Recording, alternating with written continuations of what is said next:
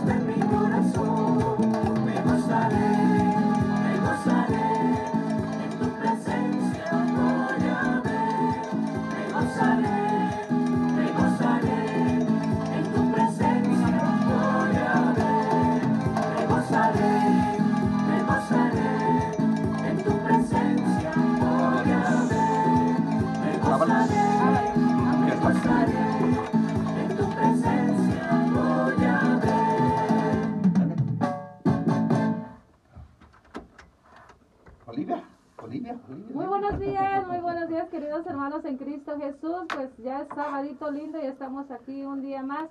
Por la pura misericordia de Dios, este es Ministerio Radial Ríos de Agua Viva, que como sabe cada sábado estamos aquí de las 8 a las 10 de la mañana. Y claro, respalda- respaldados por la parroquia Nuestra Señora de Guadalupe, la cual se ubica en el 601 de la Avenida California. Es una alegría poder eh, levantarnos esta mañana un día más, ya que el Señor siempre nos da esa, esa alegría en la mañana de poder abrir nuestros ojitos. Muchas personas tal vez hoy, este día, no lo hicieron. Y nosotros estamos aquí, es gusto y una alegría. Tenemos un tema muy interesante que usted no se puede perder. Esperamos contar con usted las próximas dos horas hasta las 10 de la mañana. Buenos días, don Alex, ¿cómo amaneció? Bendito Dios, amanecí, mira, aquí estoy hablando y moviendo mis manitos, moviendo mis ojitos. Bendito sea el Señor. Bendito sea Él porque hay que darle la honra y la gloria, la, la alegría siempre que se muestre en nosotros, aunque como siempre les digo, ah, tenemos una carita de gato porque no nos, puede, no nos ven si nos reímos, no nos ven si hacemos muecas, sino que como el gatito, ese no se ríe, ese nada. Pero el Señor sabe. Amén. Ah, Ah, pero no sabe que el gato no se ríe. El Señor sabe todo. Muy buenos y bendecidos días les damos nosotros, ya lo dijo Olivia, somos Ministerio Radial, desde acá de la ciudad de Bakersfield, California, transmitiendo en vivo aquí a través de KWAC en el 1490 de amplitud modulada y también estamos a través de Facebook Live. Les damos las gracias a ustedes que ya se han conectado. También damos gracias a Cruz, que está siempre aquí moviendo el teléfono, que nos veamos bonitos, que se escuche la voz bien. Y pues hoy tenemos, Olivia, tenemos a, a- bueno, primero presenta al que invita. Muy buenos días, mi querido pueblo de Dios. Una vez más, aquí estamos en su programa radial Ríos de Agua Viva. Bienvenidos a todos en casa. Gracias por escucharnos, gracias por entonarnos. Gracias por estar dispuestos a recibir ese mensaje que Dios tiene para cada uno de nosotros. Porque aunque nosotros estamos aquí en cabina, también Dios a través de estas escrituras, a través del catecismo de la Iglesia Católica, también tiene un mensaje para mí, tiene un mensaje para Hilda, tiene un mensaje para el señor Vargas y para Olivia y para nuestro, para nuestro otro compañero. Pero claro, déjele hago la presentación. Hoy tenemos a un invitado muy especial, una invitada, perdón. Este, una, nuestra invitada es Hilda. Muy buenos días, Hilda. ¿Cómo has estado? Hola, ¿qué tal? Buenos días. Pues muy bien, gracias por la invitación. Gracias y buenos días a toda la audiencia. Eh, bendito sea Dios que estamos aquí y pues vamos a comenzar. Muy bien. Hoy el tema de hoy lo tenemos eh, bien claro. ¿Por qué decidí recibir el sacramento del matrimonio en la iglesia católica? So, no se pierdan, eh, no se vayan. Quédense con nosotros, ¿verdad, señor Alex? Quédense con nosotros porque el tema de hoy va a estar este, muy interesante porque también vamos a escuchar el testimonio de Hilda y de parte de lo que ella ha vivido con Helio, ¿verdad? So, eso es lo que tenemos hoy. Bendito sea el Señor. Bien, pues al Señor le gusta que le hablemos ah, bonito, que le hablemos ah, con palabras dulces de, del corazón, de cómo vengan del corazón. Y si, eh, si están, si están ah, un poquito distraídas, el Señor las endereza. El Señor endereza todo y nos hace que escuchemos esa, esa voz que Él quiere que escuchemos todos. Oración. Bien. En el nombre del Padre, del Hijo y del Espíritu Santo. Amén. Amén. Padre de bondad, gracias por este nuevo día, una nueva oportunidad para vencer y salir adelante. Dame la gracia de no comenzar el día con dudas. Quiero tener la certeza de que me ayudas a amar más y ser mejor. No quiero darme por vencido ante ninguna situación. Sé que tu amor me prepara para enfrentar y vencer. Gracias por este día, gracias por todo lo que me das sin merecerlo. Gracias por mi familia. Gracias porque amanecimos en, en un techo con comida, con, con mi familia, mis hijos, mi esposo. Gracias Señor porque estamos aquí ahora siguiendo tu santa voluntad. Guíanos y dirígenos para saber qué es lo que tú quieres que hagamos. Y también eh, te doy gracias por estar aquí compartiendo lo que tú quieres que salga de mi corazón para las demás personas, para aprender de ti, para seguir tus pasos, para, para todos los que nos, nos necesitan y nos necesitamos. Bendícenos, danos tu santa bendición, ayúdanos y nunca permitas que nos separemos de ti. Así sea. Amén. Amén. En el nombre del Padre, del Hijo y del Espíritu Santo. Amén.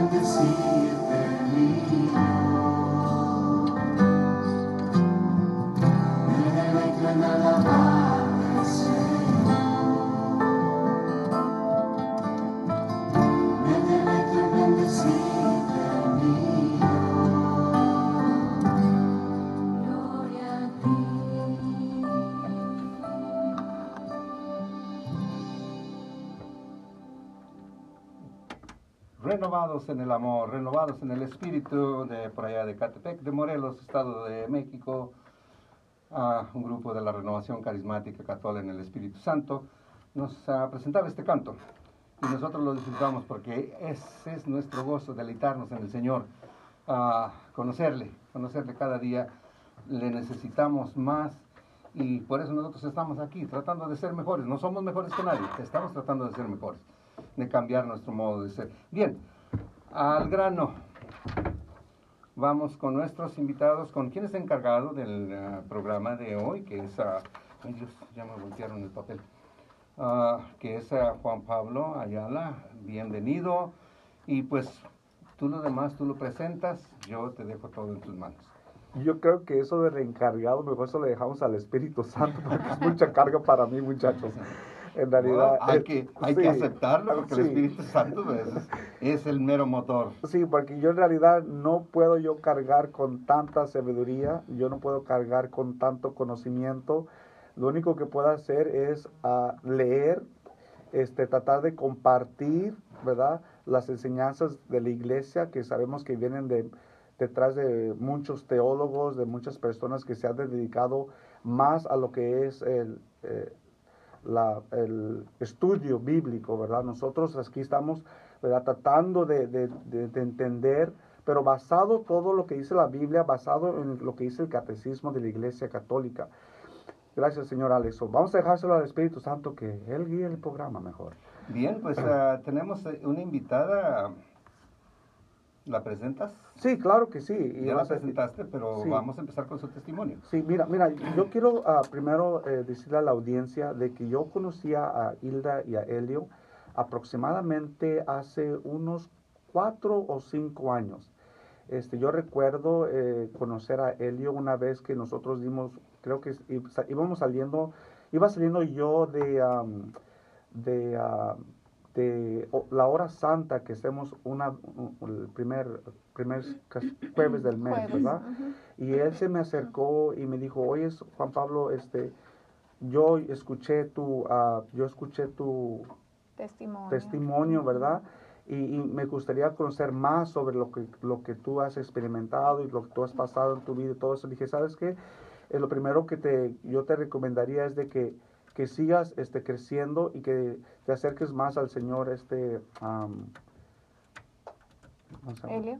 No, a lo- a, este, ¿cómo se llama este señor encargado del ministerio de los santos esposos? En este Ah, momento? con A Francisco. sí, con Francisco, ¿verdad? Que se acercaran más con él, ¿verdad? Y que a través de él y ustedes iban a seguir creciendo en, en la fe.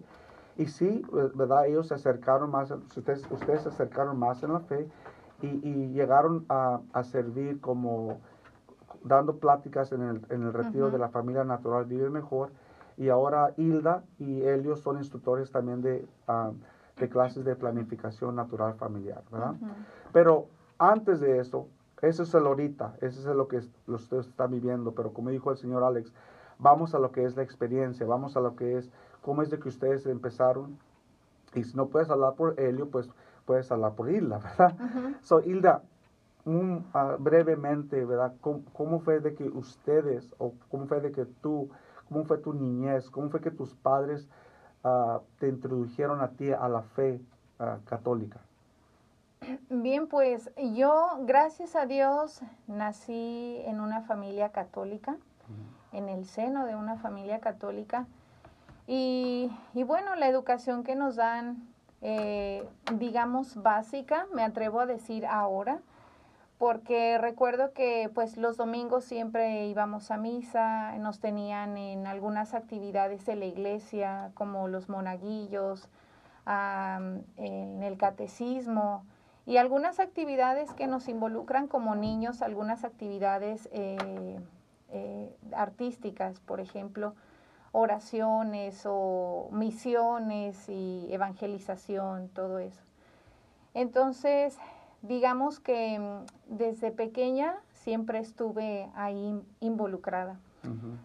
Eh, conforme va uno creciendo, se da uno cuenta que yo doy gracias a Dios infinitamente porque pienso, pienso que a pesar de haber nacido en, en esa familia católica, de haber seguido los pasos que uno debe de seguir, ¿no? O tiene que seguir porque esa es nuestra educación. Pero hay más, hay algo más que eso, hay más, hay algo más de que, hay algo más que decir, solo voy a misa, perdón, mis papás eh, me involucran en actividades en la iglesia.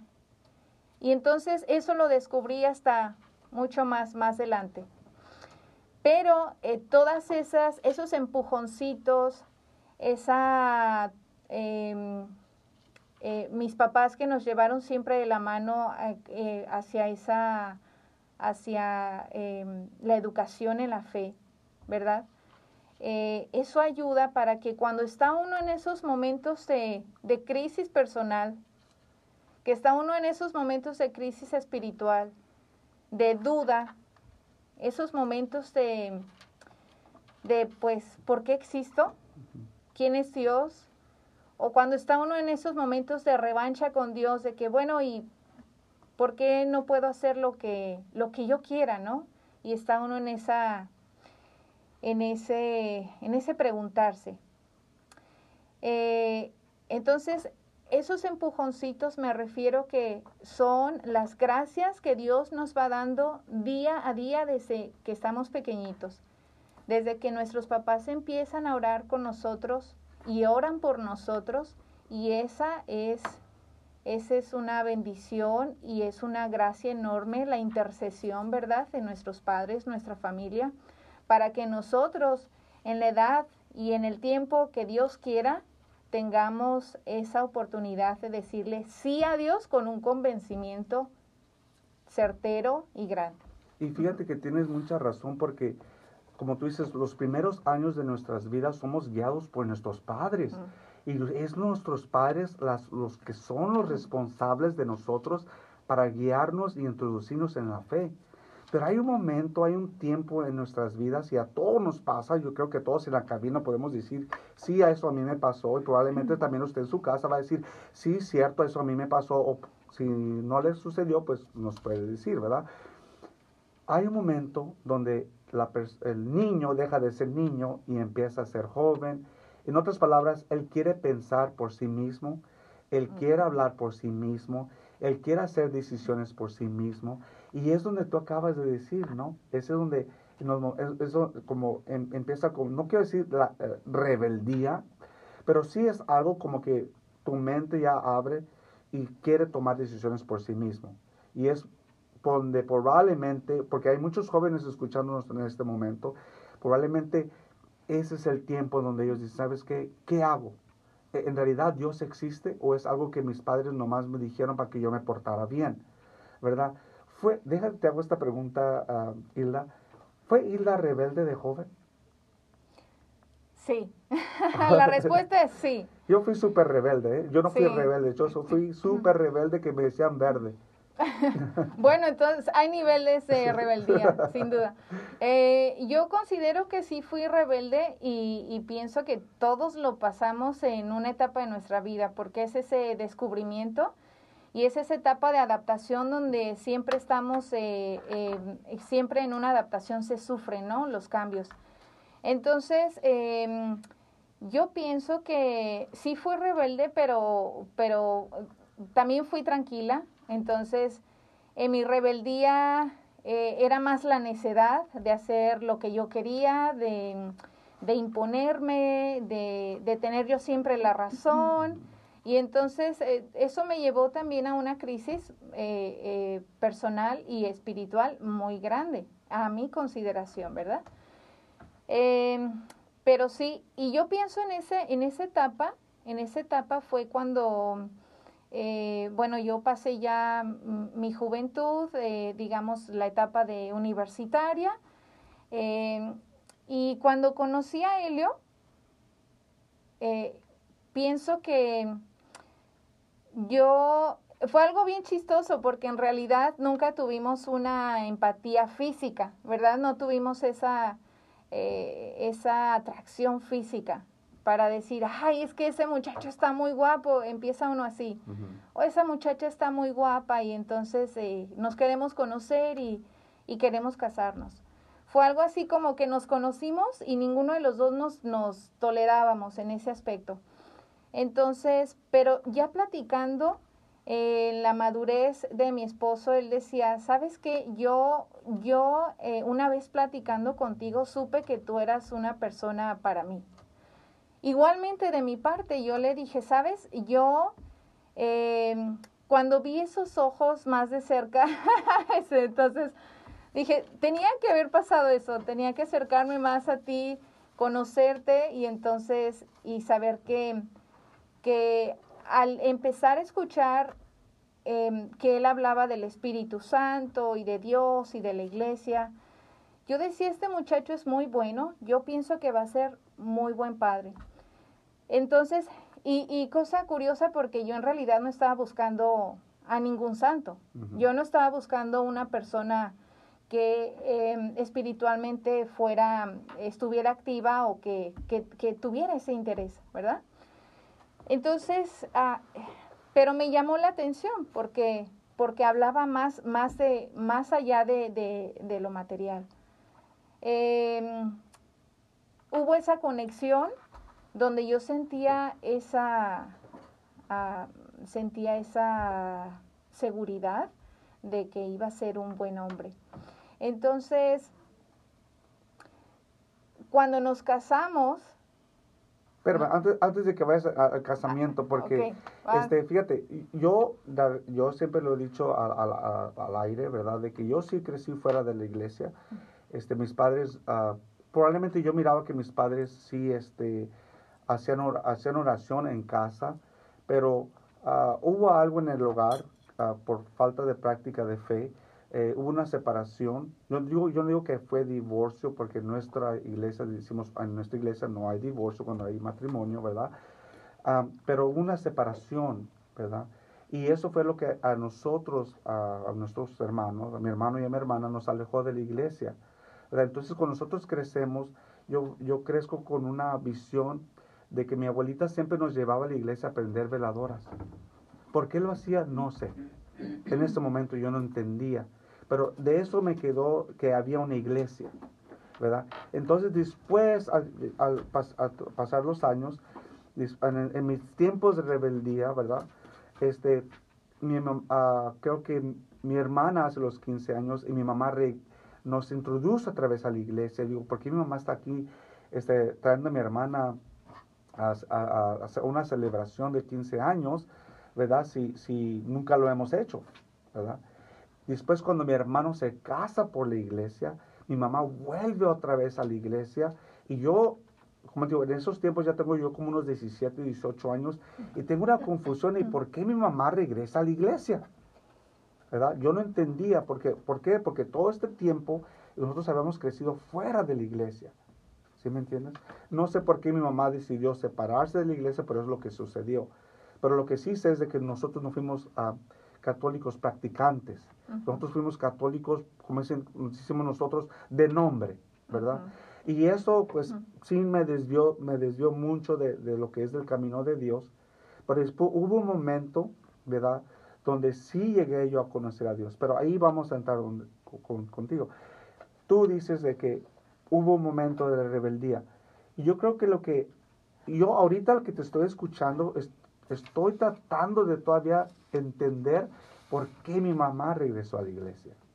Probablemente porque habían esas semillas que habían plantado mi abuelita, probablemente en el corazón de ella cuando era niña, la hacían volver a esa rama donde podía seguir viviendo espiritualmente, especialmente en los momentos más difíciles eh, de, de la, la vida de, de ella.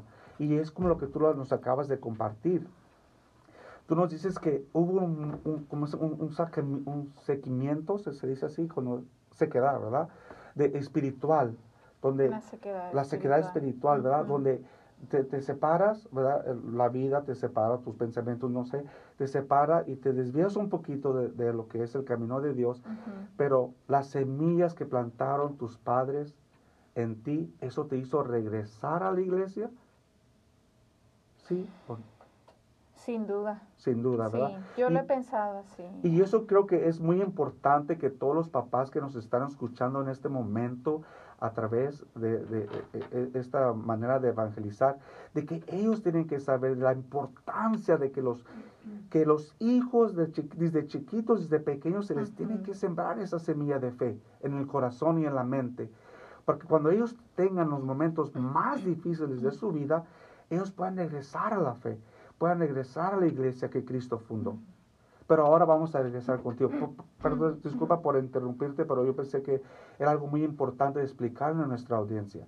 So, vamos ahora, dices, conociste a Helio Ujú. y tus ojos se volvieron a llenar de luz. Probablemente, por dijiste tú, te acercaste a él, ¿verdad? Y háblanos cómo fue su noviazgo, cómo Ujú. se conocieron y cuál fue la razón. Yo creo que lo, lo que la gente quiere escuchar es la razón por la cual tú decidiste recibir el sacramento del matrimonio.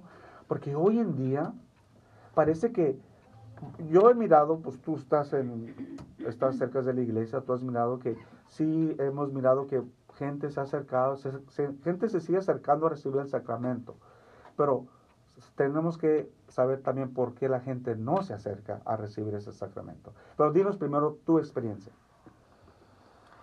Bien, pues, ¿sabes qué me faltó en la oración? A ver, dime. Pe- pedirle a Dios, Ajá. Señor, ayúdame a recordar mi pasado, porque Juan Pablo me va a hacer un montón de preguntas y no tengo memoria para eso. Pero sí, porque empiezo también a hacer memoria de esto, eh, pues vive uno en, en el día siempre, al día. A veces digo, estamos, estamos solamente eh, tratando de sobrevivir. Lo digo de mala manera porque en realidad, eh, pues esto es un regalo hermoso que Dios nos da, ¿verdad? La vida, día a día. Bueno, entonces retomando esto del matrimonio, em, en realidad pienso que desde ahí empieza mi, mi aventura, ¿no? Porque ciertamente Tu aventura con Dios. mi aventura, sí, la aventura con, con, con mi, mi vida con Dios, eh, el acercamiento y, y las altas y las bajas que he tenido en mi, en mi vida. Claro, entonces, em, eh, anteriormente pues sí era, era algo más de, eh, creo que fui esa niña que y esa joven que papá y mamá decía, vamos a hacer esto y lo hacía, ¿no? Lo más obediente posible. Entonces, eh, la rebeldía pues ya es cuando hay más esa separación de casa, del hogar, y ahí es donde comienza esta aventura con Dios que, de la que menciono. Entonces, em, fue que yo conocí a Helio. Para esto yo tenía antes una relación, no, no fui de novios, ¿verdad? Que en realidad fue eh, prácticamente el primero, pero anteriormente tenía un, un novio que pues estaba muy joven y realmente era, era más el juego de que pues tener novio, ¿no? Porque todo el mundo, todos los jovencitos tenían novios, pues todos hay que tener novios. Me incluí. Eh, pero resulta que ya una vez que conocí a Helio, que él es también mayor que yo, casi por nueve años, más o menos. Entonces, qué bueno que no está aquí, porque si no diría, no, no, son cinco, son cinco, y pierde la cuenta. Pero en realidad, eh, eh, po- por, ese tiempo también de, de, de dis- de distinción que tenemos de la edad, me pareció interesante, porque yo dije, creo que es una persona más madura, con la que puedo eh, compartir más ideas que a mí realmente me, me inquietan más profundamente, ¿no? Entonces, pues resulta que nos conocimos, yo estaba en la universidad cuando eh, tenía problemas eh, de, ¿cómo se llama? Eh, una persona que es obsesiva, era obsesivo, el, la, el noviecito anterior era muy obsesivo. Entonces, yo me dejé, yo me dejé eh, manipular por él. eh, y era así que al grado que yo ya sentía ah, temor de que si estaba ahí me temblaban las manos, pero no de emoción de, de verlo, sino de, de espanto, de decir, híjole, ya llegó este muchacho. Yo tuve una preparación católica no solamente en mi hogar, sino también en mi, en mi trayectoria, trayectoria académica. Desde que estuve en primaria hasta pues prácticamente la universidad, porque la universidad también eh, es una universidad católica. La preparatoria también fue una preparatoria católica, esto en México, ¿verdad? Tuve mis estudios, mis, mis estudios académicos en México. Entonces, em, pues resulta que, que estando en esta universidad, em, conocí a esa compañerita, a ese cupido, donde me decía, ay Hilda, pues mira, yo conozco a alguien que va a ser, va a ser, esa es tu alma gemela. Me lo decía con tanto entusiasmo, tanta seguridad, que sí se la creía. Entonces le dije, ok, ok, porque yo no estaba interesada en tener ninguna relación con ningún muchacho de ningún lado. Entonces, eh, pues resulta que un día hizo ella las citas y se acomodó para hacernos esa cita de, de la primera vez. Y resulta que, mm, eh, eh, bueno, pues le dije, ok, pues llámale, a ver qué pasa. Vamos a conocer a ese primo. Ah, es un primo maravilloso, está guapísimo y baila súper bien. Oh. Entonces, como a mí me gusta bailar, dije, no, pues por ahí vamos bien. Ah, resulta que mm, eh, Nayeli se llama mi prima. Entonces, ella, eh, pues ya hizo el acomodo, la cita. Ese día recuerdo que nos conocimos ahí en Zamora, Michoacán. Somos michoacanos, arriba Michoacán. Entonces, No, pues que viva. entonces eh, resulta que mm, pues por ahí estaba Helio, por ahí escondidillo y ya salió y hola, ¿cómo estás? Ya nos saludamos, fue la primera vista. Y desde la primera vista eh, yo, eh, ah, ¿sabes qué? Me acuerdo que yo estaba vestida de Adelita porque fue un 20 de noviembre. Ok. Mi esposo era reportero en México.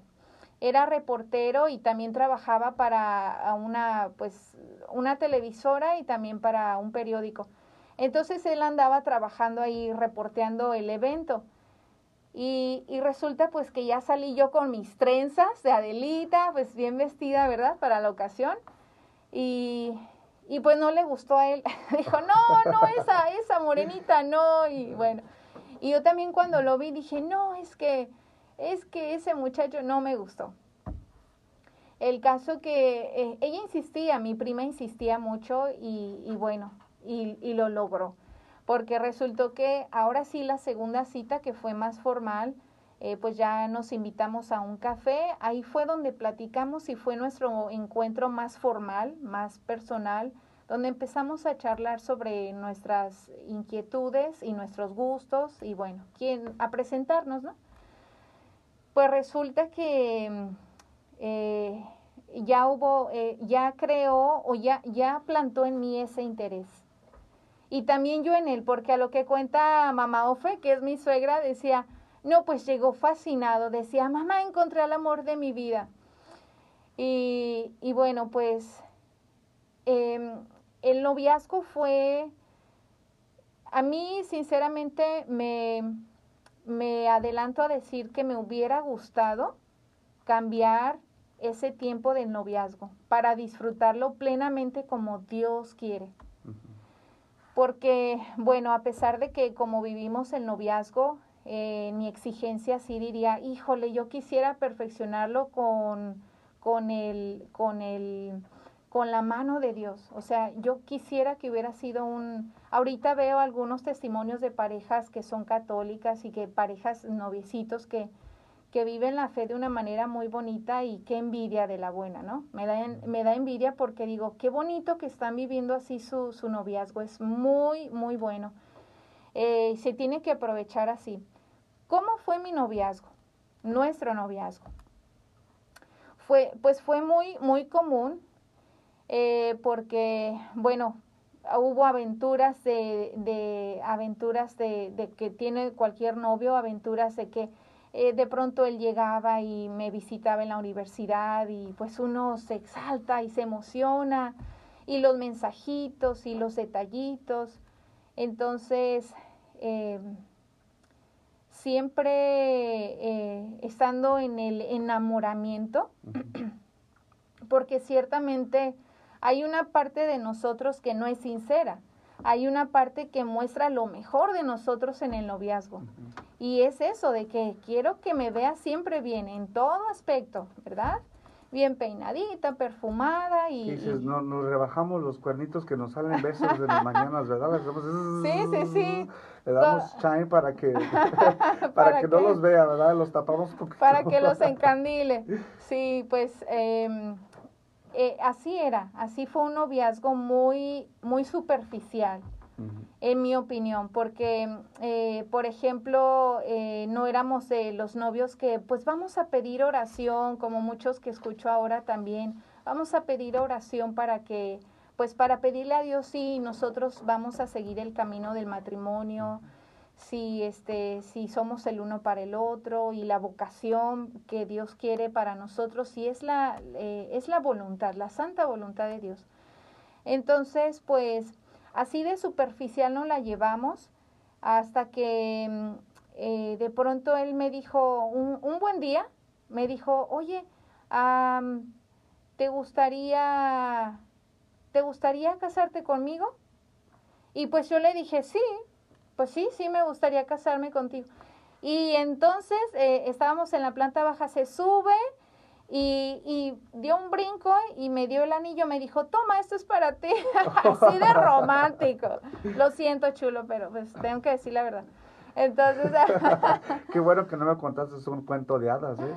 híjole, pues no, no, es, esto pues, eh, esa, fue así. Eh, entonces resulta que pues ya lo agarro y veo el anillo y, y digo, híjole, me dio mucha pena al inicio porque yo dije, este, híjole, le ha de haber costado muy caro, ¿verdad? Entonces pienso que pues dentro de las cualidades que Dios me dio y que Dios me regala es que creo que he sido muy considerada en ese aspecto y de pensar en que, que cuánto le costó y el esfuerzo que hizo, ¿no? Entonces, porque también siendo uno de los mayores ahí en casa, pues él también ayudaba ahí en su casa. Y pues son un montón de cuñados los que tengo, así que tenía todavía que sacar adelante a los demás, a los pequeños. Eh, So, lo que podemos rescatar de, de, eh, el noviazgo que ustedes tuvieron, como tú dices, hubo un, un match intelectual, ¿verdad? sí, Y eso es algo muy importante que debe haber en las parejas hoy en día.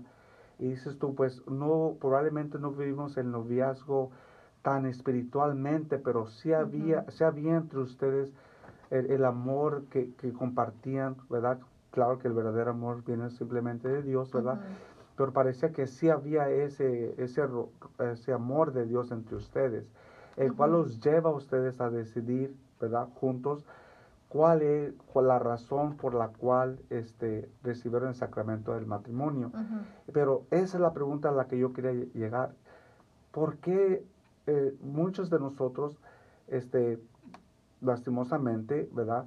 Eh, no empezamos el noviazgo como recibir el sacramento del matrimonio primero, ¿verdad? O no recibimos, no, no, no pasamos esa etapa. Pero dime, ¿qué fue lo que te llevó a ti a recibir ese sacramento? A ustedes, más bien dicho. ¿Cuál, cuál fue la, la razón que dijeron, sabes qué? Sí estamos este, nosotros preparados para recibir el sacramento del matrimonio. Sinceramente, fue el atrevimiento. Fue el atrevimiento, porque ahora lo analizamos ya con la gracia que Dios nos da de, de ver las cosas más claramente. Y de hecho es una motivación para mí eh, reconocer eso, que, que Dios nos da ese reconocimiento para poderlo compartir precisamente como ahora lo estamos haciendo con otras personas, otras parejas, otros jóvenes. Incluso ahora mis cuñadas más jóvenes que están ya en, en esa etapa del noviazgo y, y quieren casarse, yo es eh, el, el impulso a motivarlas para que hagan lo que eh, lo que yo no hice, Mm. lo que a mí me hubiera gustado hacer en el noviazgo. Entonces, porque a mí me llevó al matrimonio ese atrevimiento de decir, pues vamos, es, es, para mí es un reto más, Ajá. porque pues yo estaba llena de retos, me gustan los retos y yo decía, es, eh, pues, ¿qué tan difícil es? Cualquier persona la- lo hace, todo el mundo lo hace, yo también lo puedo hacer. Yo también me puedo casar y formar una familia y, y con la formación em, profesional, académica que tengo, había en mí una gran soberbia y yo decía, yo puedo ser la, la familia perfecta, yo puedo tener una familia perfecta. ¿verdad? Em, incluso hasta con la religión, pero era más, era, era muy hueco, todo esto era muy hueco, sinceramente era muy hueco. Ah, por eso que mm, con Helio, eh, por eso digo que siempre las oraciones de nuestros papás nos ayudan a que esa semillita de oración y de intercesión a los hijos ante, nues- a- a- ante los hijos eh, puede, puede germinar y crear una, un fruto muy abundante en los hijos, como fue mi caso, que así es que lo creo, así es que lo siento. Que eh, con Helio, con Helio fue así porque en el noviazgo ciertamente nos entendimos muy bien en ese aspecto intelectual de tener ideas comunes, de, em, de encajar, pues, de, de vernos el, el interés, ¿sabes?, de conocimiento, de decir, wow, este, este chavo sabe mucho, este muchacho es muy inteligente, o, o sabes la manera de expresarse, es muy seguro de sí mismo.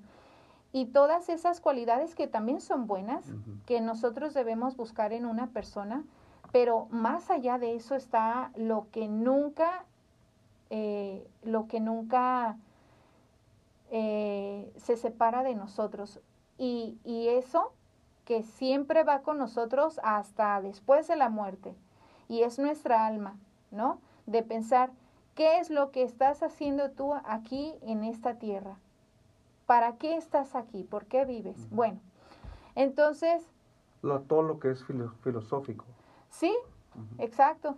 Eh, es, es importante, pero, pero eh, te digo, era superficial hasta, hasta ese momento.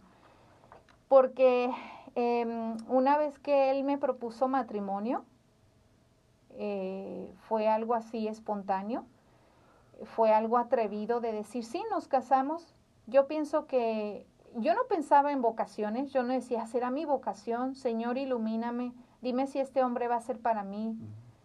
Realmente yo no recuerdo si acaso una vez pedí por él en, en la iglesia, en mis oraciones, pe- pero no fue así de que Señor te pido que me des un buen esposo, te pido que em, te pido que esa persona sí va a ser para mí. Bueno, no hacía nada de eso. Era simplemente la atracción de, por él, así, nada más, muy superficial. Entonces, em, pienso que, que con esa conexión y con ese sí que yo le di, eh, fue así como que, bueno, pues ya, eh, ahora estamos comprometidos. Me puse el anillo, me lo, aquí lo traigo, este anillito tan bonito. Eh, me puse mi anillo y, y ya, entonces comenzamos, ¿y ahora qué vamos a hacer? Ni siquiera platicamos, oye, ¿cómo te ves tú? Los planes, cuántos hijos quisieras tener, ah, ah, ¿no? Los que, los que Dios nos, nos, da, nos preste, siempre eso ya sabemos ahora. Pero nunca, nunca conversamos sobre el matrimonio. Fue algo más como que, eh, pues vamos a ver qué sale. Y bien, em, ¿Reciben el sacramento del matrimonio en Sí. México o aquí en Estados Unidos? fue en México, En México lo se- recibimos. se- se llegaron- ¿Hubo un crecimiento espiritual o...? Sí, para allá voy. Ajá. Fíjate que a- algo que nos fijábamos mucho era en, en los números. Eh, por ejemplo, él decía, eh, nosotros nos conocimos eh, la fecha del, de noviembre, febrero, nos conocimos en febrero, eh, fijamos eh, una fecha para casarnos en el... Había muchas fechas que coincidían con, con algunos eventos o actividades que teníamos juntos y nos parecía como mucha coincidencia, ¿verdad? Entonces eso también nos motivaba a decir, sí, sí, somos el uno para el otro. Eh, resulta que de cualquier manera yo no pensaba, en lo personal yo nunca pensaba, ¿sabes? Eh, quisiera buscar otra pareja para ver qué pasa, ¿no? Para, para experimentar con otra persona y saber si realmente Helio, mi esposo, va a ser el hombre de mi vida. Así que simplemente yo me quedé con él, nos quedamos el uno al otro con esa decisión. Ahora viene esa etapa donde, donde vamos a preparar el bodorrio. Entonces, nos vamos a casar. Fijamos fecha y ya ahí en la parroquia nos dieron una fecha y para ese entonces em, en México pues se acostumbra, se tiene la bonita costumbre de que van los papás y piden la mano, ¿verdad? Entonces se hace fecha para eso. Van mis suegros a mi casa y entonces ahí hablan con nosotros. Ahí fue la primera vez donde yo más o menos empezaba a echar eh, eh, chispita a mi cerebro para pensar, híjole, esto sí va en serio, esto sí es de verdad. Entonces, eh, porque mi suegro, una persona muy sabia, muy centrado y, y, con la ayuda de las ideas de mis papás también empezaron a decirnos, pero ustedes tienen, ¿saben lo que es el matrimonio? Tú, Helio, ya tienes una casa para Hilda, entonces ya, ya han pensado cómo formar su hogar y, y cosas de esas que son importantes y vitales para cualquier ser humano. Pero este, nosotros sí, sí, sí, estamos seguros, estamos seguros. Eh, pues resulta que vamos a la parroquia y nos dan la fecha. Nosotros eh, elegimos la fecha y coincidió también con la, con la disponibilidad de la parroquia y, y nos casamos un 12 de enero. Eh, Helio decía, 2 más 1, 3. Y 3 significa la Santísima Trinidad. Entonces, a mí se me hacía muy bonito que hablara así, que se expresara de esa manera. Entonces, yo decía, va a funcionar nuestro matrimonio porque él ya sabe de Dios, ¿verdad? Yo así lo expresaba, él ya sabe de, de Dios. Pues resulta que eh, se llegó ese momento que nos casamos y nos casamos en, en una iglesia que se llama Nuestra Señora de Guadalupe. También, fíjate qué bonito, o sea, como dice eh, una queridísima hermana Glenda, que también está en las redes sociales, dice, no es una coincidencia, es una diosidencia. Y así lo creo, porque así Dios nos fue juntando, ¿verdad? Él fue haciendo esos planes, así nos va involucrando. Resulta que nos casamos ahí en, en el santuario de, de, Nuestra Señora de Guadalupe. Eh, y, y, bueno, también aquí sinceramente puedo decir que me hubiera gustado cambiar ese, ese día y ese evento del matrimonio, porque yo no recuerdo haberme ido a confesar antes. Yo no recuerdo haberme ido a confesar y prepararme para ese momento tan, tan especial de nuestras vidas. Es un sacramento maravilloso. No nos damos cuenta, estamos cegados. Así es que yo fui cegada completamente. Nunca le he preguntado a Helio.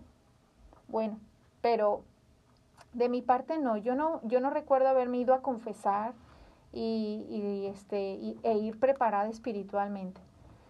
Ah, estaba muy cansada, incluso me desvelé porque estuve haciendo ahí unos arreglos de mesa absurdos, que es, muy superficial, ¿verdad? Y este y llego a, a la iglesia y, y, fue así como que muy rápido así todo hasta el momento de los anillos que yo quería sentirme muy especial en ese momento y que todo fuera tan especial uh -huh. la familia ahí acompañándonos y, y bueno, eh, sí recuerdo que estando ahí en la iglesia, el padre eh, estando haciendo, cuando estaba haciendo oración, yo recuerdo que sí, fue un momento muy, muy espontáneo y breve donde yo le pedí a Dios, Señor, ilumíname, acompáñanos en nuestro matrimonio, nunca te separes de nosotros. siempre eh, no permitas que nosotros nos separemos de ti. Eso es eh, lo que yo le pido. Entonces, y ya, de ahí pues nos salimos y, y al pachangón. Fue algo muy sencillo, de verdad fue algo bien, bien sencillo, bien familiar, tampoco fue la gran cosa, pero eso, esas cositas nos fueron ayudando. Ah, yo, em, en mi manera de ser, ha sido así como que eh, no he sido tan exigente para las cosas, para decir, sabes qué, yo quiero una gran fiesta y yo quiero que, que sea la, la boda del año. No. Entonces, eso también nos ayudó a que no nos, no nos fuera la distracción más grande todavía de la que ya teníamos cuando íbamos al altar. Y es lo que decimos, perdón que te interrumpa, es lo que hicimos en las clases prematrimoniales también, que damos aquí en la parroquia Nuestra Señora de Guadalupe, y les tratamos de explicar a las parejas de la importancia de, de recibir el sacramento del matrimonio, pero como tú dijiste, es algo muy importante, el enfocarnos en que Dios nos va a dar una bendición para nuestras vidas y que nos va a dar, nos va a dar unos votos que nosotros tenemos que cumplir, ¿verdad? Eso es muy importante.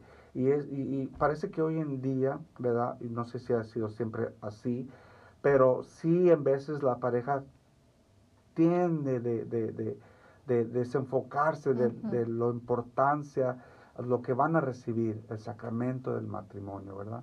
Ujú. Eh, eh, ah, Isla, disculpa que te pregunte esto. ¿Cómo fue de que ustedes entran a servir a la iglesia? ¿Cómo es de que ustedes, ustedes empezaron aquí o empezaron en México a servir este, a, a Mm, nivel parroquial? ¿Cómo fue de que sucedió? Sí, comenzamos en México y fue algo que nos ayudó muchísimo porque eh, nosotros recién nos casamos y, y yo recuerdo, yo daba clase eh, de, de danza eh, y entonces me decían las mamás, eh, las alumnas, me decían, ay maestra, usted ahorita este año es su luna de miel. Y yo me volteaba y es que, es que no saben, yo, yo decía, es que no saben porque estábamos viviendo como un infierno. Así lo manifiesto yo. Porque recién nos casamos y empezamos con unos problemones de cualquier cosita. Oh. Y era, ahorita voy a decir por qué. Pero era así de que llegaba Helio y el calcetín. Ahí yo decía, eso se ve nada más en las, en las, en las series. Pero sí es cierto. Dejaba su calcetín en el sillón.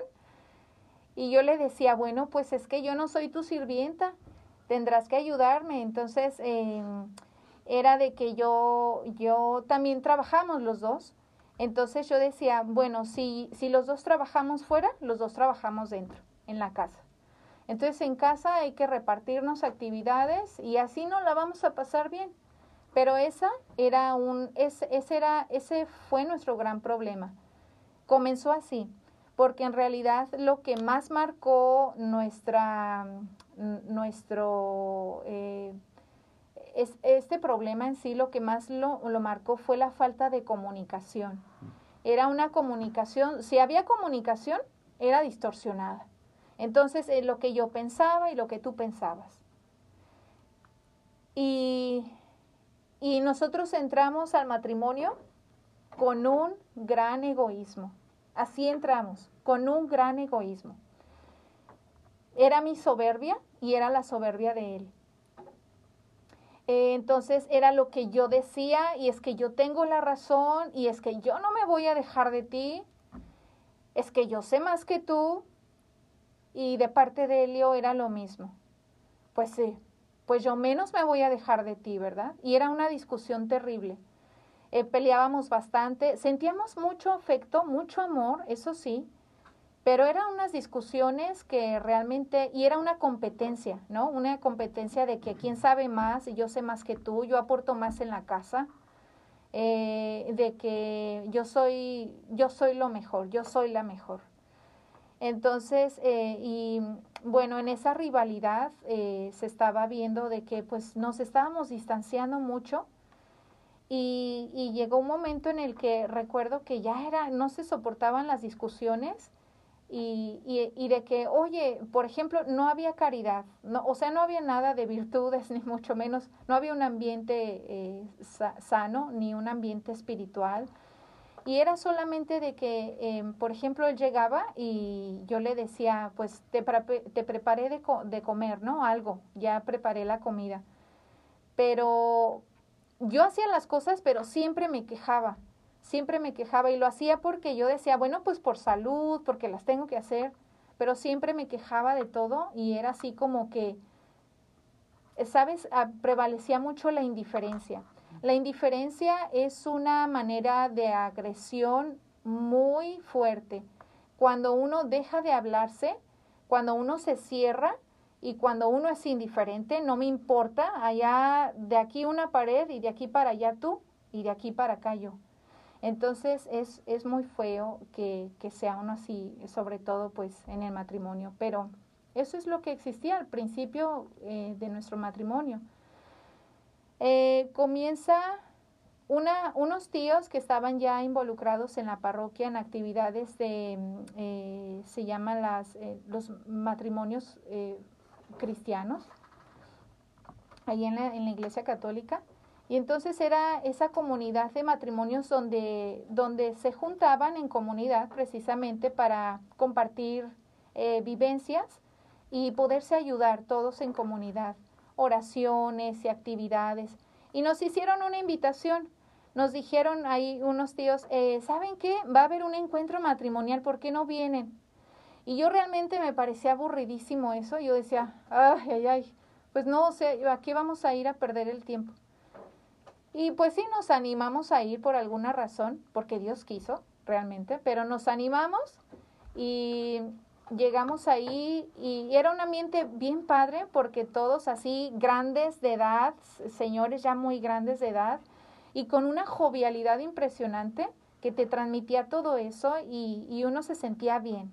Entonces, aún así yo entrando, eh, entrando a ese encuentro matrimonial, yo era tan egoísta y tan vanidosa que decía, yo, mi esposo y yo somos la pareja perfecta. Entonces era tanto ego que, que, que no me interesaba. Eh, de cualquier manera, eh, con Helio, recién casados, siempre pues prevalecía ese amor y ese afecto que, que, que no nos separó. Porque hubo un momento en el que dijimos, ¿sabes qué? Ah, me dijo Helio, agarró una maletita, echó sus zapatos, me dijo, mira, tú estás muy joven, estás muy bonita, te puedes encontrar a alguien mejor. Yo me voy de aquí. Entonces, pues yo empecé a gritar, a llorar, le dije, ¿cómo es posible? No te vayas, no te vayas.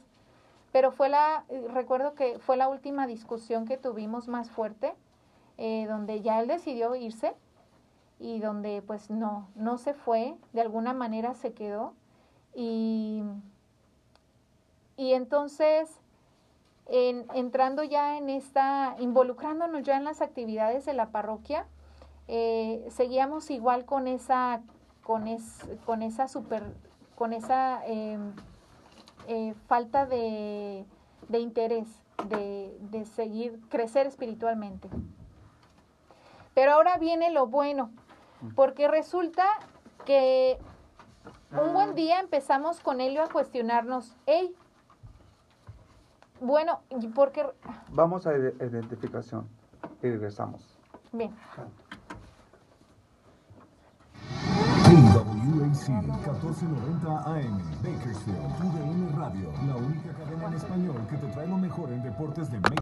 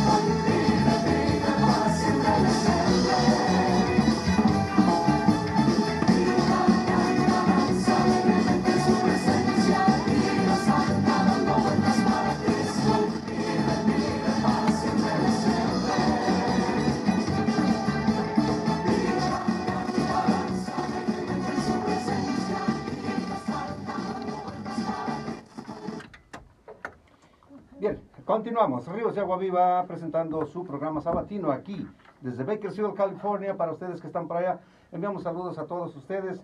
Ah, nunca mando saludos por allá para Salitrera, San Luis Potosí. También allá tenemos ah, gente que nos escucha por allá, cerquita de por ahí nacimos. Ah, también en la ciudad de San Luis Potosí tenemos ah, gente que nos está sintonizando a través de Facebook, San Diego, Tijuana, Ay, a donde quiera que estés, te mandamos ah, nuestros ah, saludos a Cristiano Católico. Somos un ministerio cristiano católico, pertenecemos a la parroquia de Nuestra Señora de Guadalupe aquí en Bakersfield, California. Desde California estamos transmitiendo para todo el mundo a través de Facebook. Comparte el video, porque es muy importante que lo que hagamos aquí y llegue a otros puede tocar corazones. Bien, continuamos aquí en cabina y ah, paso el micrófono, los micrófonos a Juan Pablo. Muchas gracias, señor Alex, por darnos la oportunidad de regresar y compartir este programa con usted. Y como estábamos diciendo, hablamos, estábamos hablando con um, Isla fuera del aire. Fíjese la importancia de, de nosotros de, de demostrar nuestra intimidad con nuestra pareja. Pero antes de ir a ese punto, está, nos quedamos en la plática de que Isla, ¿verdad? Este, estaba pasando por un problema muy serio en su matrimonio, ¿verdad? Con el señor Helio. Y, y, pero ellos, ellos buscan ayuda. Y eso que yo creo que es lo, lo más importante en todas las parejas. Fíjese que muchos de nosotros en veces nos negamos de recibir es- ese consejo, esa consejería. En veces nos da este temor o, o pena o vergüenza, se puede decir, de acercarnos a la iglesia, a preguntarle a un sacerdote o a preguntarle a una persona que está viviendo este, su, su, su sacramento de matrimonio según la- las enseñanzas de la iglesia, ¿verdad? Que esté formado bien. Nos, nos da pena decir, ¿sabes qué? Tengo problemas en mi matrimonio, ¿qué puedo hacer yo para, para, para solucionarlo, para mejorarlo, ¿verdad? Y, pero pues eso va a dejar que Hilda lo, lo comparta con nosotros, ¿verdad? Porque este, todos pasamos por eso, todos pasamos por eso, ¿verdad? Especialmente cuando la pareja de nosotros o nuestros esposos este, muestra la otra persona o la otra intimidad, se puede decir, de ellos. Porque como ella nos acaba, nos, nos estaba compartiendo, el noviazgo fue hermoso, fue maravilloso, hubo conexión intelectual, este, tenían, eh, pero hubo algo que después salió a la luz, ¿verdad? Que fue la soberbia, ¿verdad? Nos estabas diciendo por las dos partes. Y eso nos pasa a todos nosotros, ¿verdad?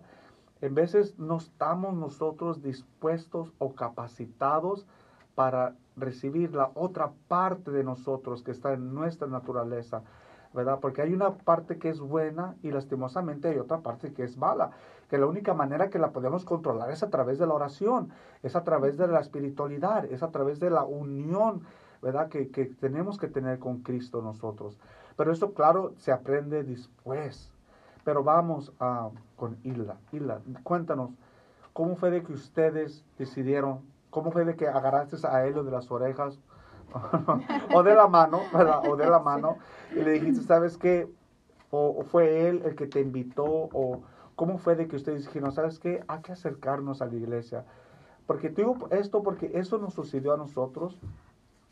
Yo siempre cuento aquí a- a- en la radio, ¿verdad? Este, yo tuve un problema de, de- de, ah, alcohólico social, ¿verdad? Eh, eh, y este, yo recuerdo decirle a Michelle, mi esposa, dije, ¿sabes qué, Michelle? Si tú en realidad yo quieres, si tú quieres que en realidad yo deje de tomar, nos tenemos que acercar a la iglesia. Y ella me miró con unos ojos como diciendo, ¿de qué estás hablando? ¿Cómo que nos vamos a acercar a la iglesia? Le dije, sí, porque yo no voy a aceptar, y claro, la soberbia, ¿verdad? Yo no voy a aceptar que un hombre como yo me diga cómo yo tengo que vivir mi vida. O que me va a decir a mí qué es lo que tengo que hacer y no hacer. Yo necesito algo más supremo que yo. Y para mí, en mi soberbia, no había nadie más supremo más que Dios. Porque como te digo, sí conocía de Dios, pero no conocía a Dios. Escuchaba de Dios, pero no conocía a Dios, ¿verdad? Pero gracias a Dios, este Michelle, pues acepta, acepta de que nosotros nos acercamos a la iglesia. Fue muy difícil al principio, ¿verdad? Este, pero gracias a Dios, aquí estamos. Ustedes ya nos conocen. No somos la pareja perfecta tampoco. Seguimos siendo, siendo pica- pecadores. pecadores. pecadores, ¿verdad? Este, pero eh, estamos en, la- en, en ese camino, ¿verdad? A la santidad. Porque es lo que nosotros ya creemos en realidad. Ah, basado en nuestra espiritualidad, es- basados en nuestras experiencias y basado en todo lo que la, la iglesia nos ha transmitido a nosotros, de que sí, en realidad, aunque seamos pecadores, nosotros podemos ser santos y podemos llegar a esa santidad. Claro, no, probablemente no en esta vida, en la otra, ¿verdad? Pero cuéntanos, ya te tengo que dejar hablar. Sí, por favor. que todavía me falta mucho. Ok. Bien, eh, nosotros eh, comenzamos esa conversión, esa conversión en el, en el matrimonio, porque recuerdo una vez que nos preguntamos, bueno, y llegó al grado, antes de esta conversión, de que nosotros ya no queríamos confesarnos con un sacerdote. Decíamos, no, pues para qué nos sirve de nada, el sacerdote es igual que nosotros, igual de pecador y, y puras blasfemias y puras ofensas, ¿verdad? Con nuestra iglesia y nuestro, nuestro Padre. Pero resulta que en ese momento eh, nosotros nos preguntamos, "Eh, y entonces, ¿tú para qué estás aquí viviendo? ¿Cuál es el sentido de tu vida? ¿Cuál es el objetivo de vivir? Y después de esto, ¿a dónde voy a parar? Porque esto tiene que terminar, mi vida tiene que terminar, entonces, ¿qué sigue después de la vida? Y todas esas cuestiones de, de existenciales nos llevó a un paso muy grande de decir, hay alguien más grande que, que mi soberbia, alguien más grande que, que alguien que creó todo esto, que nos hizo a nosotros y alguien que ama infinitamente, ¿no? Alguien perfecto. Entonces, eh, pues es Dios, porque ciertamente, como lo mencionaste, practica uno, eh, uno sabe rezar, uno conoce de Dios, pero no conoces a Dios. Y fue ese momento donde, donde nos fuimos profun- profundizando más en la fe, buscando información. Buscábamos eh, eh, respuestas a nuestras preguntas. Y todas estas fueron, todas nuestras preguntas fueron respondidas, gracias a Dios. Entonces de ahí nosotros llegamos acá a Bakersfield y, y específicamente, eh, bueno, eh, encontramos la parroquia de Nuestra Señora de Guadalupe, que fue una, un regalo maravilloso haber dado aquí con esta parroquia, porque, porque nos dimos cuenta que nuestra iglesia se preocupa por nosotros, por su pueblo, se preocupa por los matrimonios. Entonces, la iglesia, a través de esta, de esta parroquia, nos fuimos em, educando, informando, y así fue donde a, a través de los amigos, de los conocidos, nos fueron involucrando. Por ejemplo, eh, eh, pasó de que estaba este taller de la familia Natural Vive Mejor, y, y entonces eh, Padre John le preguntó a Helio que si ya habíamos pasado por este taller y pues ciertamente no lo habíamos eh, vivido. Y, y una vez que nosotros entramos, conocimos este taller, nos dimos cuenta la importancia, todo, la importancia que es el matrimonio y todo lo que conlleva el matrimonio, la comunicación y, y este, las virtudes que tiene uno que practicar dentro del matrimonio. Entonces, eh, nosotros también por medio de Francisco y Vero eh, comenzamos a, a buscar información y dimos con ellos, o más bien ellos dieron con nosotros, porque recibimos una llamada telefónica donde dice Francisco, hey, ustedes ya nos habían, ya nos habían puesto el ojo, ¿verdad? Y nos, y nos llamaron y nos dijeron, ¿usted les gustaría ser eh, santos esposos? Claro, estábamos en ese proceso, nosotros dijimos, sí, ¿cómo es que hay que ser santos esposos? ¿Cómo podemos ser santos como matrimonio? Y fue algo muy bonito porque estábamos viviendo en esa trayectoria donde, donde nosotros queríamos buscar información, estábamos ya encontrando, ah, ya habíamos encontrado la consagración con nuestra Santísima Madre. O sea, fíjate, un tesoro enorme en nuestra iglesia, eh, estar más en comunidad, en oración, en unión con Dios, eh, la importancia de nuestro sacramento, de estar en la iglesia y de servir también a los demás, ¿verdad? Porque es nuestro ejemplo también el, es el evangelio vivo que llevamos para, para el resto de, nuestra, de nuestros hermanos. Resulta que que dijimos sí para este, para este ministerio que actualmente nosotros estamos sirviendo en el ministerio de la Sociedad de los Santos Esposos. Eh, también nos involucramos en el taller de la familia natural Vive Mejor y ahí encontramos un gran tesoro que fue también em, las clases del método de ovulación, que es algo maravilloso, magnífico, que Dios nos da un regalo enorme de nuestra vida. La cual en veces ignoramos, ¿verdad? Exacto. Sí es cierto, la ignoramos completamente, no sabemos y otras veces no queremos decirle sí a Dios, decir, ¿sabes qué? Yo quiero, esto tú lo haces perfecto, ¿por qué no hacer lo que tú nos pides, no? Lo que, el regalo que tú nos das. Pues resulta que nosotros eh, nos interesamos en, en ayudar a otras personas y decirles, hey, aquí hay, aquí hay material, nuestra parroquia, nuestra iglesia se preocupa, nosotros también les podemos dar testimonio de esto, testimonio de lo que estamos viviendo ahora, que es algo hermosísimo, maravilloso, de tener, eh, de, de, vivir de esa manera, tener ese estilo de vida, más eh, enfocado en la fe, de, de, luchar, ¿verdad? Porque no somos perfectos, tenemos todavía esas revanchas y esas, eh, esos encuentros con el mal, donde estamos luchando por, por querer hacer las cosas bien, como Dios manda, de querer eh, dar amor, de querer eh, dar esa, ese ejemplo para que, para que otras personas también lo experimenten, también lo conozcan si no lo conocen, y, y también se animen a decir sí, sí a la vida, sí a Dios, sí al amor, y lo que conlleva el matrimonio. El matrimonio es un sacramento muy hermoso, es muy especial, como el resto de nuestros sacramentos que recibimos. Es un sacramento donde, donde involucra la vida, ese don maravilloso que Dios nos da al, al, estar unidos, hombre, mujer, en ese matrimonio donde Dios está con nosotros, no solo Elio, mi esposo y yo, Dios ya es uno con nosotros. Entonces, eh, y podemos, podemos eh, procrear, cosa maravillosa que, que podemos hacer, eh, ser esa, esos, también podemos ser co-tutores de esa, de esa creación, ¿no? Porque tenemos vida en nuestras manos.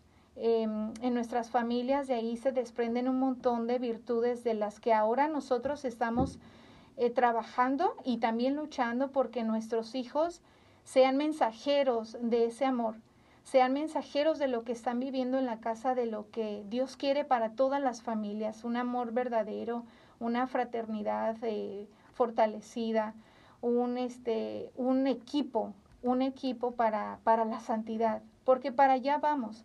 Queremos ir al cielo, queremos ser felices eternamente, tenemos que trabajar aquí. Y ese es eh, nuestro compromiso en el matrimonio. Entonces, ahorita nosotros que ya conocimos esto, nos quedamos con la boca abierta uh -huh. y los ojos abiertos también. Dijimos, oh Señor, gracias porque qué maravilloso esta enseñanza, todo el material que nos das, Señor, cuánto nos amas.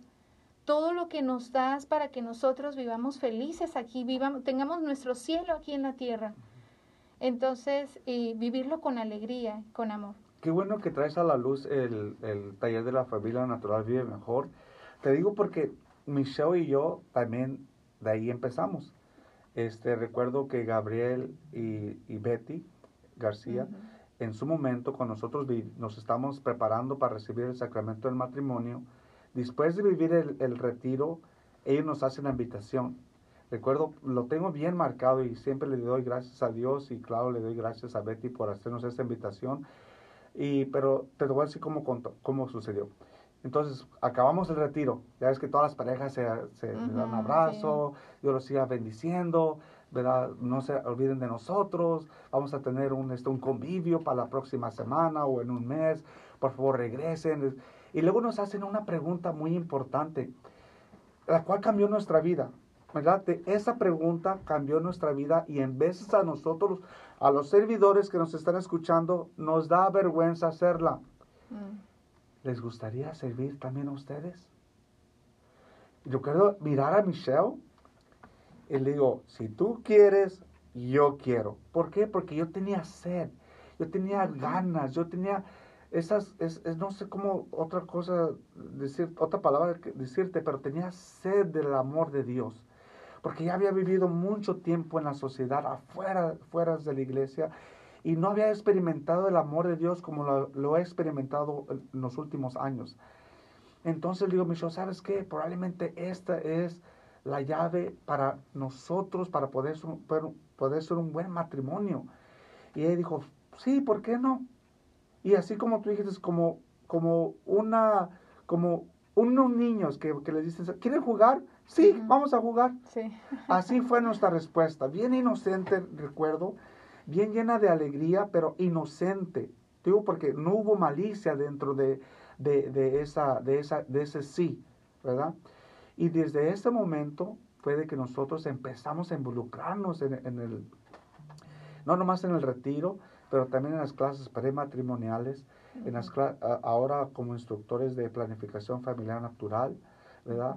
Y, co- y, otros ministerios en los cuales hemos sido partes. Pero mi pregunta hacia ti es, ¿qué recomendación tú les das a los servidores a que hagan esta invitación a las demás personas? ¿Y qué es lo que tú le dices a las personas que están indecisas, que tienen ganas de servir al Señor, pero están indecisas y no dan e- ese pasito que en veces nos, nos hace falta dar? ¿O, e- o- o qué ese, empujos, ese empujocito que nos, ha- Ujú. nos hace falta? ¿Tú qué le dirías a esas personas? ¿Que se animen o que se queden donde están? No, pues eh, eh, para empezar, sí, como servidores necesitamos hacer esa pregunta. Es muy importante porque a veces el temor nos quedamos con el, bueno, quizá no tienen tiempo, quizá no quieran o no tienen el perfil, pero todos tenemos el perfil, todos tenemos el tiempo y todos podemos. Y, y yo pienso que es importante que se cuestione si qué es lo que le puedes aportar tú a, a la iglesia, ¿no? Porque nosotros sentimos también esa necesidad de decir, Señor, te debemos. ¿Qué Sí. podemos hacer? Te debo, te debo, o sea, dime qué hago, muéveme, muéveme. Y fue aquí donde nos, nos, Él nos involucró para poder hacer algo. Esas, esas parejas, esas familias tienen que dar el sí para que, para que todos podamos crecer juntos, para que podamos eh, eh, formar y, y reparar esa comunidad que tanto nos hace falta de valores, de virtudes. Hace falta, es, es, eh, es muy necesario hoy en día que, que digamos sí sin temor, eh, que diga, ¿por qué? Nosotros, fíjate, entramos en esta comunidad y no nos sentimos así ajenos a ustedes, a nuestra parroquia, a todos ustedes, el equipo y, los amigos que va uno, las amistades que va uno creando dentro de esta comunidad, sino que es una familia. Y es tan bonito porque digo, mis hijos van a estar dentro de esta familia. Es mi familia, ¿no? Eh, y así es que lo vemos. Una vez que ellos entren, no van a encontrar solo amistad, sino es una familia. Y, y eso es para nosotros mismos, para nuestros hijos. Entonces, es necesario darle eh, el sí a, a Dios para poder trabajar a través, que Él trabaje a través de nosotros. Entonces, es muy, muy importante que podamos, podamos animarnos para... Y fíjate que fue ahí donde yo em- em- empecé a, a conocer a cómo servir mi propio, mi propio hogar en el retiro, Ujú, ¿verdad? Pero fíjate que qué bueno que hables de la familia porque este, yo, este, pues conozco a, a sus dos niños que ustedes Ujú. tienen, a Pío, Y ahorita, que sí. todos los días que lo veo en las mañanas, ¿verdad? Sí. Y a Hilda, ¿verdad? La cual ya es parte de la escuela de Nuestra Señora de Guadalupe. Ujú. ¿Qué- y eso, eso va con lo mismo que venimos diciendo, transmitiendo la fe a los hijos, ¿verdad? ¿Cuál fue la razón a la cual ustedes decidieron en decir, ¿sabes qué? Rita tiene que ir a la escuela Nuestra Señora de Guadalupe. Y pues el ambiente, en realidad el pensar de que en qué ambiente va a estar nuestra hija. Un ambiente seguro, eh, no seguridad de que vaya a estar solamente físicamente y emocionalmente estable en un lugar, sino pensar que esa etapa de su vida tan preciada de la infancia va a vivirlo eh, mucho tiempo en la escuela. Es decir, ella desde las 8 de la mañana hasta las 3 de la tarde, o sea, todo el día pasa en la escuela, fuera del hogar. Y era una preocupación tan grande de pensar, entonces, ¿qué va a pasar afuera, no? ¿Con, con quién, con quién, eh, en qué ambiente va a estar ella?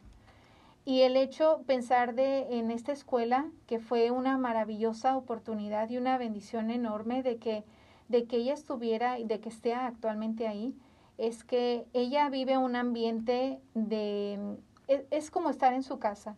Lo que nosotros trabajamos con ella, lo que, el, lo que nosotros em, podemos aportarle en, en la educación, en la fe a nuestra hija, lo está siguiendo y lo está reforzando en la escuela en esta escuela que no solamente académicamente sirve y, tiene un nivel excelente, sino que también eh, se preocupa por, por la fe, por el espíritu, el alma de los niños. Y para que esos niños también puedan trabajar el día de mañana, puedan trabajar para otras personas en ese mismo sentido, el trabajo, un trabajo eh, con, eh, para el amor, ¿no? Eh, nuestra hija está muy contenta, nosotros también estamos muy contentos de que esté ahí, de que reciba ese afecto, de que, de que ella hable sobre eso, ella llega y habla sobre eso, no, no de los problemas que, que también se los hacen ver en la escuela, porque no, es, no está en una burbujita, ¿no? De decir, no, aquí no le pasa nada a mi hija y ella recibe todo lo mejor. Es también que practican las virtudes en la caridad, de que pedimos por los demás, de que pensamos en los demás y tenemos esa empatía y ese conocimiento del prójimo, de decir, hay más necesidad afuera, estamos preparándonos aquí adentro en esta escuela para que el día de mañana estos niños, servidores del amor de Dios, puedan eh, ayudarle a otras personas. Fíjate que este, yo cuando voy a regresar un poquito mi memoria a mi conversión, yo tuve un, un- pensamiento, recuerdo, este, ya estaba yo listo para mi conversión. Yo, yo pensé que ya estaba listo porque esto es lo que me sucedió. Recuerdo en una oración hacer, pedirle a Dios, preguntándole a Dios, más bien dicho, Señor, mira, a mi puerta vienen muchas personas de diferentes denominaciones, ¿verdad? No los voy a nombrar. Pero ¿cómo yo sé que la iglesia católica es la que tú fundaste? Porque la gente me va a preguntar, Señor, ¿verdad? ¿Cuál, es la iglesia que, que, fu- que funde Cristo? ¿Verdad? Y yo, este, pues leyendo la Biblia, mismamente me, me, me, me- me da la respuesta. Y es en Mateo 16, 18, ¿verdad? Que dice, y yo también te digo, tú eres Pedro, y sobre esta roca edificaré mi iglesia, y las puertas del Hades no prevalecerán contra ella, y a ti te daré las llaves del reino de los cielos, y todo lo que atarás en la tierra será atado en los cielos, y todo lo que desates en la tierra será desatado en los cielos. Y es lo que tú estabas hablando también, ¿verdad? La importancia de involucrarnos en la iglesia de Cristo, en la iglesia universal, Nos hacen una pregunta muy importante en el retiro. ¿Por qué? ¿Qué es lo que tú más aprecias de tu iglesia? Y yo siempre digo, Señor, es que mi iglesia es una, santa, católica y apostólica. Y esa enseñanza yo la puedo llevar a mi hogar. Mi, mi, mi sueño es de que un día mi iglesia doméstica también sea una, una que sea santa, que sea católica y que sea apostólica. Pero para vamos a ponerlo en la perspectiva de la iglesia doméstica. ¿Cómo es de que la gente puede ponerlo en práctica? ¿Cómo ellos pueden hacer que su hogar sea uno, como la iglesia es uno? Una. ¿Cómo ellos pueden hacer que su, que su hogar sea santo, como la iglesia es santa? ¿Cómo ellos pueden hacer, las personas que nos, que nos están escuchando, cómo pueden ellos hacer de que su iglesia también, su iglesia doméstica también sea católica, que sea universal, ¿verdad? Y lo más importante, cómo es que ellos también pueden invitar a sus hijos o a sus hijas a que y a sus familiares a que también sea apostólica. Sí, eh, esta iglesia eh, comunitaria, esta iglesia eh, necesita, nosotros recibimos los sacramentos. A través de los sacramentos es que nosotros podemos eh, eh, digamos, de alguna manera crecer. Porque es, es una ayuda, es- son gracias que se reciben a través de los sacramentos y es la herramienta que nosotros utilizamos para podernos defender de las, de las, eh, de las, eh, de los problemas, de las acechanzas que tiene uno y las adversidades por las que pasamos en, en nuestras vidas. Entonces, el sacramento es muy importante, como ahora nosotros que estamos viviendo el sacramento de matrimonio. Eh, los demás sacramentos también son muy importantes, el bautizo, eh, para que nosotros podamos eh, ser parte de ese cuerpo de Cristo, de la iglesia. Entonces, cuando nosotros entramos en oración, es parte de esa comunidad no solamente la oración para nosotros, no es una oración individual o particular, es una oración donde también nos involucra el pensar en las otras personas. Señor, te pido por los demás, por los que más necesitan, más que yo, ¿verdad? Entonces se quita uno ese egoísmo, eh, bien, estamos abiertos a la humildad, a, a recibir para poder dar lo que Dios nos da. Y entonces así es como se crecemos, así es como se refuerza nuestra iglesia y se hace una iglesia comunitaria, es una unión con nuestra iglesia. La oración nos une a todos, la oración comunitaria, no solo individual, los sacramentos que también nos unen. En nuestra casa es lo que nosotros practicamos, les enseñamos a nuestros hijos las oraciones de, de la mañana, las oraciones del día, pero no solamente los rezos que practicamos en nuestra iglesia, sino también es una oración de conciencia que siempre se practique esa oración del corazón, yo digo. Hay que orar desde el corazón, como nos pide nuestra Santa Madre, nuestra Santísima Virgen María. Oren con el corazón. Yo me preguntaba, ¿y cómo es eso? ¿Cómo puedo orar con el corazón? Entonces, y, y es eso, solamente sentir de que eh, sentir el y ponerse en los, en los zapatos de otra persona y decir de que las necesidades que tú tienes yo también las tengo y sabes yo te voy a ayudar a ti, tú me vas a ayudar a mí juntos vamos a crecer en ese camino de la verdad, en ese camino del amor que, que conlleva un esfuerzo y un sacrificio muy grande también.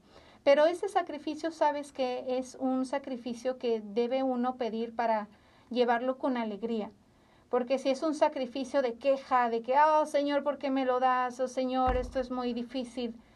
Es un sacrificio de alegría que uno tiene que practicar y enseñarlo en casa. Y así es como nosotros tratamos de hacerlo con nuestros hijos, nosotros en nuestro matrimonio, nuestra familia es, hijos, piensen en los demás. Ustedes den gracias a Dios por todo lo que tienen. Pidan porque afuera, afuera hay una necesidad enorme de amor de amor y entonces pues por eso hay caos, ¿no? Hay caos en nuestro mundo. Pues estamos por todos lados eh, pensando en, en, ese egoísmo con el que nosotros empezamos y que, que es importante esa apostólica porque precisamente a través de esa enseñanza de que nosotros, nuestra parroquia también nos, nos, eh, nos informa, nos, nos educa, nos, nos mantiene al tanto a la, en la, a la actualidad, ¿no? Nos mantiene en el presente para ver el futuro y las necesidades que se, se avecinan, para que nosotros también eh, podamos con esa información y con ese apoyo tan grande de nuestra parroquia, de nuestra iglesia, de que podamos nosotros tener esas herramientas para que eh, las utilicemos en nuestro hogar y de ahí pues hacer un buen equipo equipo de Dios para, para poder uh, eh, no solamente solventar nuestras necesidades espirituales, sino también eh, las necesidades del prójimo. Uh -huh. Dice Michelle, hay que ser Team Jesus. sí, qué bonito. Fíjate, lo, la, el catecismo de la Iglesia Católica nos dice que la Iglesia es una, así como lo acabas de mencionar, porque tiene un solo Señor, ¿verdad? Y confiesa una sola fe y nace de un solo bautismo, como lo acabas de decir, y nos forma más que un solo cuerpo, vivificando por un solo espíritu, orientando a la única esperanza a cuyo término se superan todas las divisiones, ¿verdad? Sabemos que hay divisiones personales, individuales, pero al invocar el Espíritu Santo, Él te puede unir a Cristo, así como la oración de Cristo que nos hace, ¿verdad? Que sean uno, Padre, como tú y yo somos uno. Esa es la oración que Jesucristo nos deja a nosotros. Y en veces la- la- las diferencias, diferentes este, opiniones no- nos separan de eso. Te, ah, te hice esta pregunta porque muchas familias me han llegado y me han dicho, es que nosotros tenemos una división en nuestro hogar. Yo quiero ser fiel a las enseñanzas de la iglesia, pero mi esposo no quiere. O yo como esposo quiero ser fiel a las enseñanzas de la iglesia, pero la esposa no estoy dispuesta a hacerlo todavía. No estoy preparada, ¿verdad? Y fíjate lo que nos dice sobre lo- la santa, ¿verdad? Dice, la iglesia es santa porque Dios Santísimo en su autor, Cristo es su esposo, se entregó por ella para santificarla. So, somos nosotros al acercarnos a la iglesia, como nos acabas de decir, nosotros nos santificamos porque el Señor, el cual edifica esta iglesia, ¿verdad? Es santo. No porque nosotros ya seamos santos, sino porque Él es santo, ¿verdad? Y nos dice que la iglesia católica es católica también porque anuncia la totalidad de la fe, ¿verdad? Como tú acabas de decir, todos los sacramentos, todas las enseñanzas de Jesucristo están puestas para nosotros y no excluye a nadie, ¿verdad? Y así nosotros también tenemos que estar en nuestro hogar, especialmente, ¿verdad? Al compartir con los demás. No podemos excluir a nadie, no podemos dejar a nadie fuera del diálogo simplemente porque piensan diferente que nosotros, ¿verdad? Tenemos que ser- estar capacitados a escuchar a todas las personas y, y- y compartir exactamente lo que Jesucristo dejó para nosotros en compa- para compartir con ellos. Dice que la iglesia es apostólica porque está edificada sobre los sólidos cimientos, los doce apóstoles del Cordero, es indestructible y se mantiene infa- infaliblemente en la verdad. Cristo gobierna por medio de Pedro y los demás apóstoles presentes en sus sucesores, el Papa y el Colegio de los Obispos. Y en veces, lastimosamente, nuestra propia soberbia nos previene a aceptar que el Papa es el sucesor de Pedro, en realidad. Y eso desune a una iglesia, des- hasta en el hogar. Si tú dices una cosa y, y tu esposo dice otra, hay desunión. Se tienen que poner de acuerdo para que pueda haber unión y para que el niño o la niña pueda ser este, obediente, ¿verdad? A los padres. Entonces, ah, eh, en conclusión, dice que la iglesia de Cristo, de la que confesamos es- en el credo, es una santa católica y apostólica.